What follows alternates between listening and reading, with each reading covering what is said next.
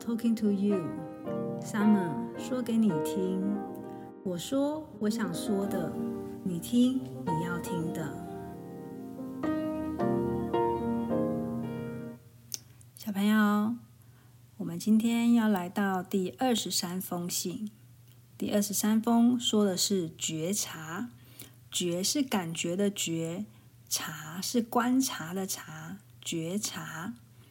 他是写给一个挫折的长耳兔，信是这样子说的：挫折的长耳兔，当你遇到挫折或是被情绪困住的时候，我想邀请你闭上眼睛，静心深呼吸，觉察卡住你的原因，才不会被表象的事物给蒙蔽。一般人遇到挫折。冲突、愤怒的时候，最常出现的状况是指责别人或者指责自己，在懊悔和生气的情绪中反复找不到出口。但是，若是你能够静下心来，反而是觉察自我的机会。什么是觉察呢？从字面上来看，是发掘，是探索。乃至于察觉，比如你在寒冷的冬季散步，发觉公园里的花开了，于是你很好奇，你想要去探索为何冬天会有花开呢？当你靠近了那一棵树，你查到了这是一棵梅花。我举的例子是觉察的过程。若要更深一层的了解，还可以继续探索。例如，梅花为何在较冷的天气开花？因此，觉察的过程是不需要批判，是没有指责，只是对内在的情绪的一种好奇以及探索。有一个引导觉察的例子：有一位十九岁的女孩，她得了忧郁症。厌食症，体重下降到三十五公斤。他其实并不想这样的，但是他找不到出口，也一直没有胃口，常常感到莫名其妙的忧伤。约翰是我的老师，他和这个又瘦又忧伤的孩子片碰面了。约翰是一位很好的聆听者。谈话的时候带着温暖与力量。约翰邀请女孩闭上眼睛，深深呼吸，和她的忧郁相处，探索她的忧郁里面存在了什么。不久，女孩的眼泪不断不断的落下，陷入了深深的忧伤。发生什么事呢？当女孩静下心来，凝视忧郁的时候。一个图像逐渐的浮了上来。一年前，疼爱女孩的奶奶罹患了绝症，家人却隐瞒了奶奶的病情。这个女孩被蒙在鼓里，她并不知道奶奶罹患了绝症，即将离开，以至于奶奶在过世的时候，这个女孩不在奶奶身边。女孩只要一想起奶奶过世前的孤单。就感到无限的忧伤。从此之后，女孩得了忧郁症与厌食症。约翰带领着女孩去觉察，发现女孩的忧伤之中存在着愤怒。她其实生气奶奶离她而去，也生气她的家人隐瞒了这个事实。女孩有一个无法被满足的期待，那就是陪着奶奶度过最后的生命旅程。怪，女孩得了厌食症，体重只有三十五公斤。女孩在层层探索之后，才觉察到自己想要和奶奶靠近。因为奶奶过世之前，她的体重也是瘦到三十五公斤。同样三十五公斤的体重，竟然是潜意识里想要留住奶奶的方式。这些内在引发的思绪，如层层蜘蛛网缠绕。女孩走不出蜘蛛网般的迷宫，形成一个忧郁的堡垒，而一般人较少去审视忧郁所带来的深层讯息。女孩顺着资讯往下探索，娓娓道来。约翰带着女孩进行了一趟内在的旅程，探索问题的来源。这个就是觉察的过程。长耳兔，我再提一件透过觉察而促成的改变。我的朋友珊妮，她每到一个工作职场，都和女性主管处不好。她常常抱怨女主管最难相处。听了珊妮的抱怨，我很好奇。为何特别是女主管，而不是男主管呢？珊妮也说不上来。只要是遇到女主管，她就充满了愤怒、害怕与委屈。怎么会这样呢？我带领她探索，从她的情绪进入。不一会儿，她的泪如泉涌，看到了一个图像：妈妈的权威指责、要求以及不认同。在他的童年记忆随处可见。珊妮现在提起来都还会害怕、愤怒与难过。长期以来，珊妮和母亲的关系依然不好。透过觉察，珊妮发现女主管的权威对于她来讲等同于是母亲的权威，因此女主管的询问，她会觉得是指责；女主管不同的意见，会变成对她的不认同。女主管的要求变成了是刁难。珊妮一碰到女主管，就会被妈妈的权威触动，充满着愤怒与害怕。那怎么办呢？当觉察了这种形象上的连结，我可以怎么做？我提供了他新的选择。你何不将女主管的形象看成是姐妹呢？珊妮和她的姐妹感情很好。如果将女主管和姐妹的形象连结，对她而言是一个新的角度、奇妙的想法。很高兴的，珊妮听进去了。她把她的女主管看成是她的姐妹。奇妙的事情发生了，女主管很照顾她，她也减少了很多的恐惧。珊妮后来含着泪光告诉我：“你怎么不早点告诉我，可以把她看成是姐妹呢？”长耳兔，你可以发现，透过觉察，你的世界会因为内在的转变而转变。但是，要如何把觉察应用在自己身上呢？你可以听听我的经验。六年前，我和同事张姐吵架了，怄气了。为什么呢？因为我需要协助，张姐却拒绝了。她明明可以轻易的帮助我。我很生气，气张姐不够朋友，也气自也气自己为何要向她求援。除了生气之外，还有难过，并且我决定不要再和张姐当朋友了。长耳兔，这是怎么回事呢？被别人拒绝，为什么会有这些情绪呢？别人本来就有拒绝我的权利呀！我竟然像小孩一样不成熟。这几年来，我养成了一个习惯：当遇到挫折与情绪纠结的时候，我就找一个安静的地方，静下心来，深深呼吸，觉察卡住的内在。我发现张姐的拒绝竟然成了一根针，深深的刺痛着我的内在。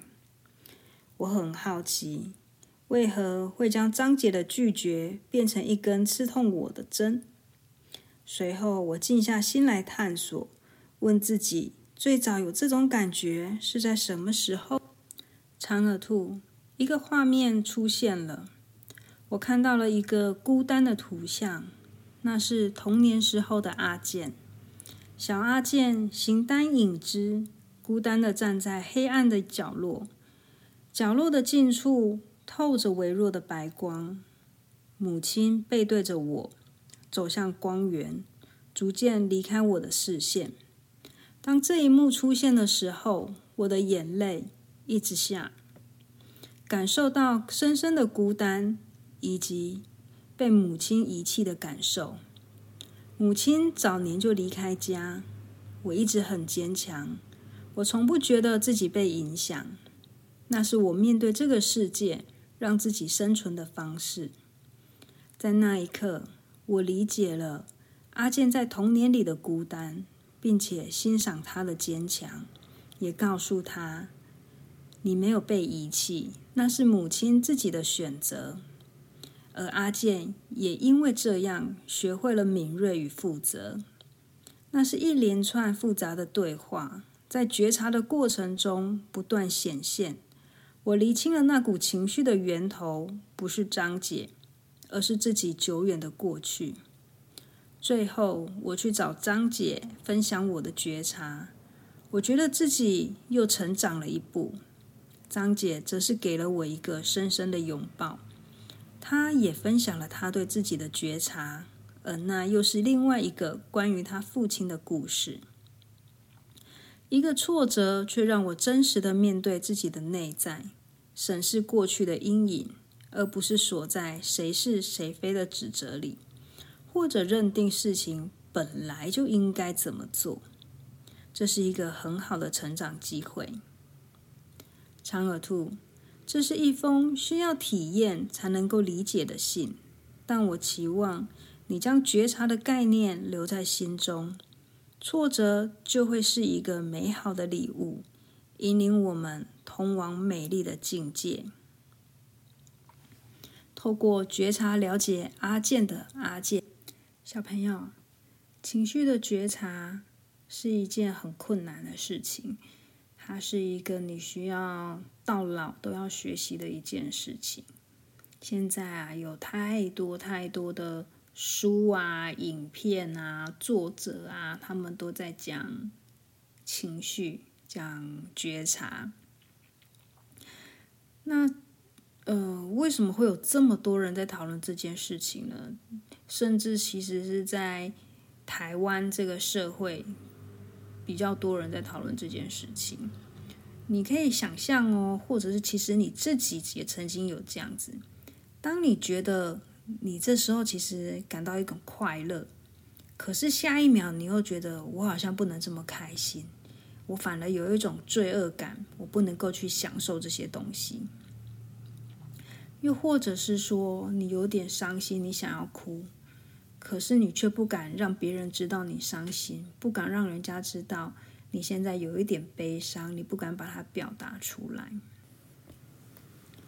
甚至呢，你更长的是用愤怒或者是冷漠的态度去面对你现在有悲伤的这个感觉。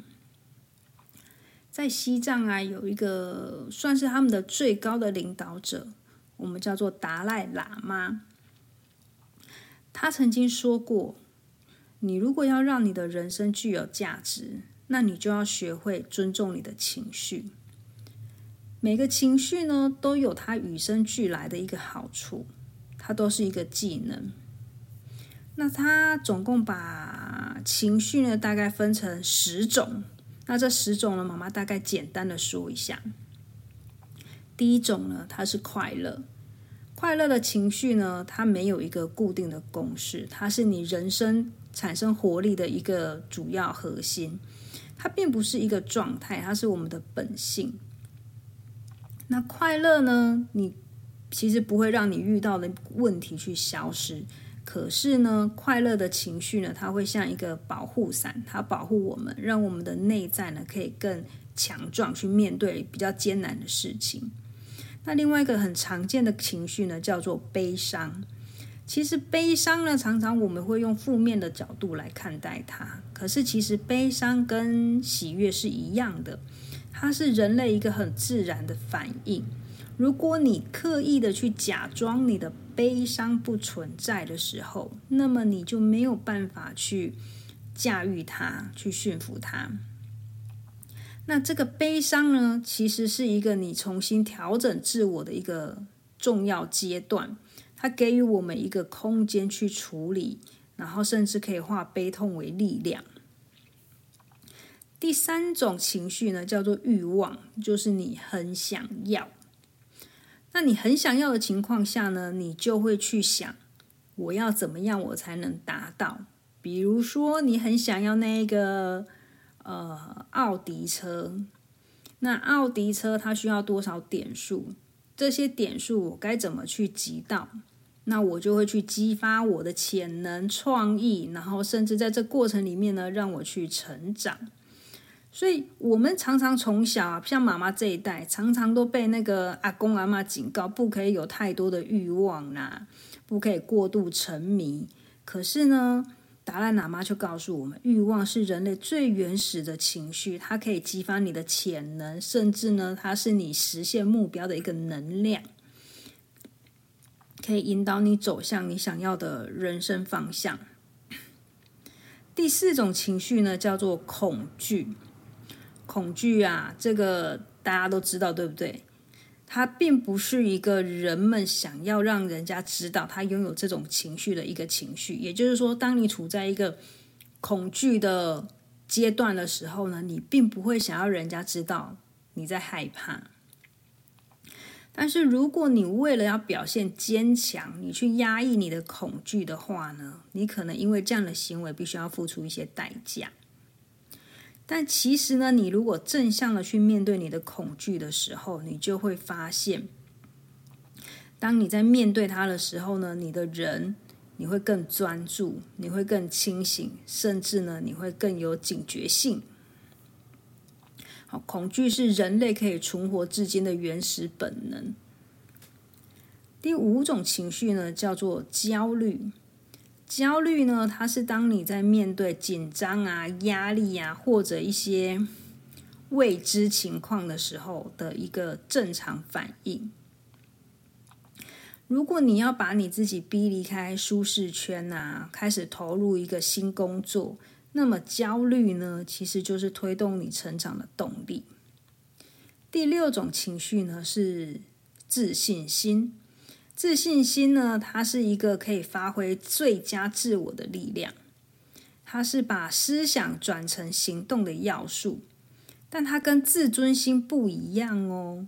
当你的事情达到不如你的预期，甚至呢你犯了错。你也不会觉得自己不值得，你也不会觉得自己没价值，反而因为你拥有自信心，你还可以站直身体，抬头挺胸，面露微笑，然后觉得自己是有价值的。那这个情况呢，是发生在什么时候呢？比如说你考试，有的人考试考差了，他会很泄气，他会觉得自己好没用哦，我怎么这么笨，写不出这种东西。那有些人呢？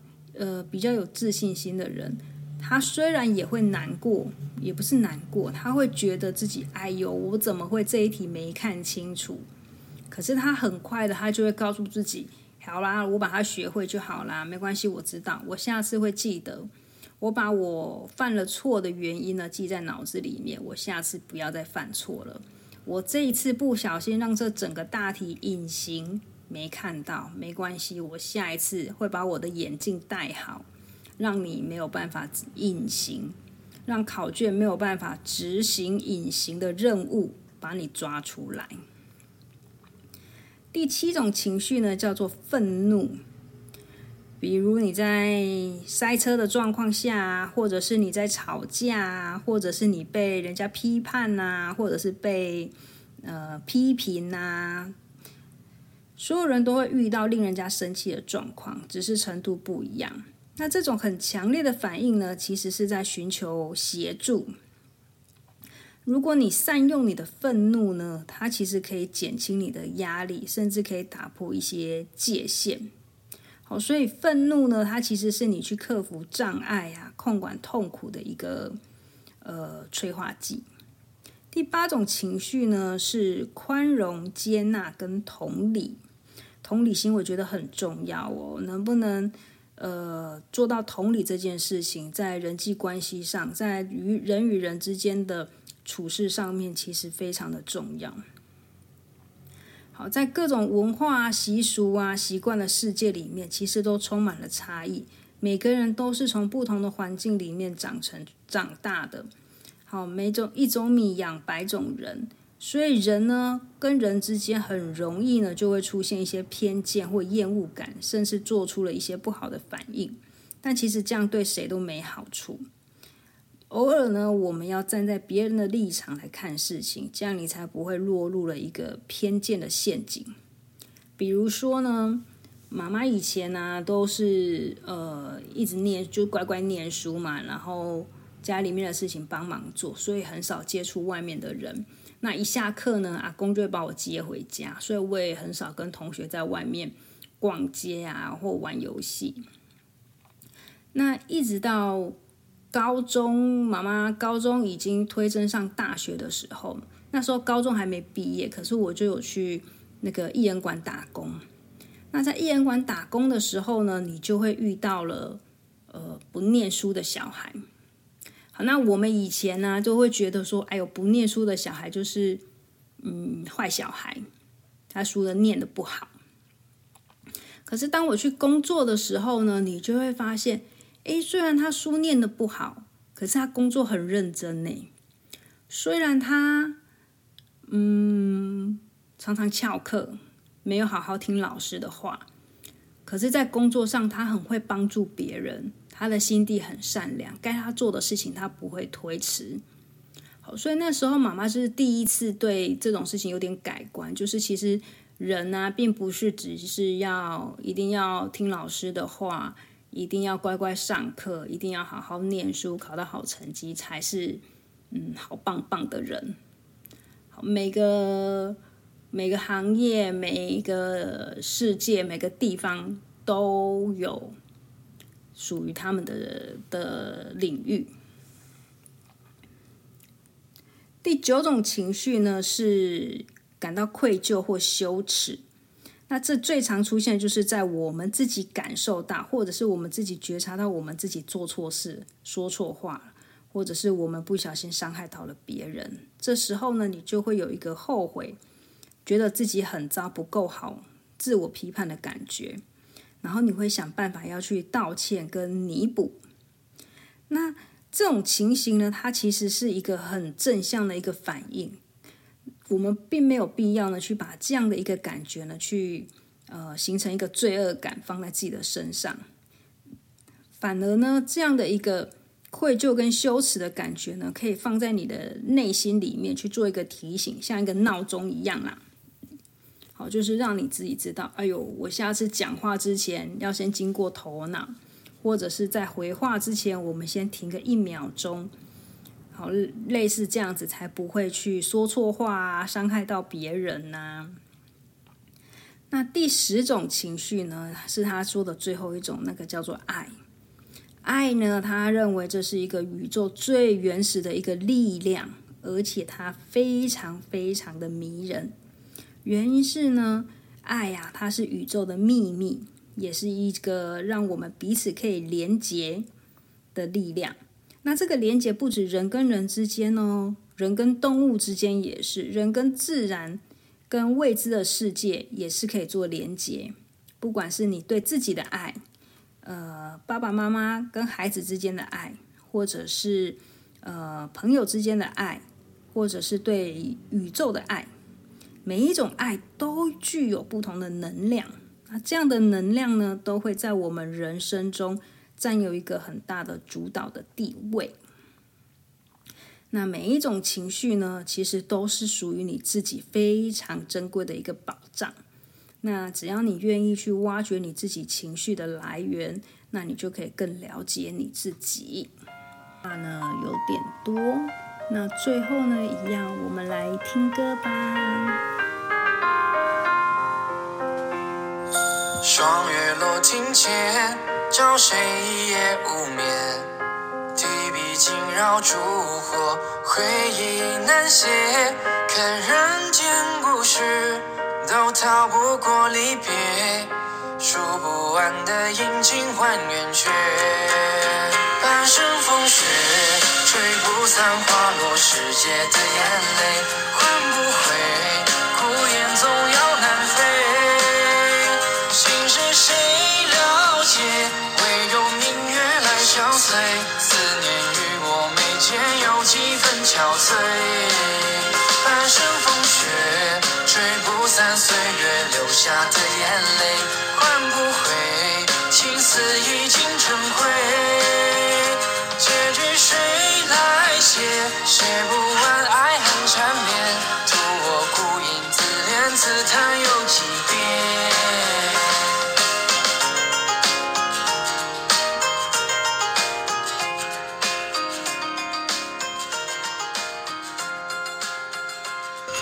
霜月落庭前，照谁一夜无眠？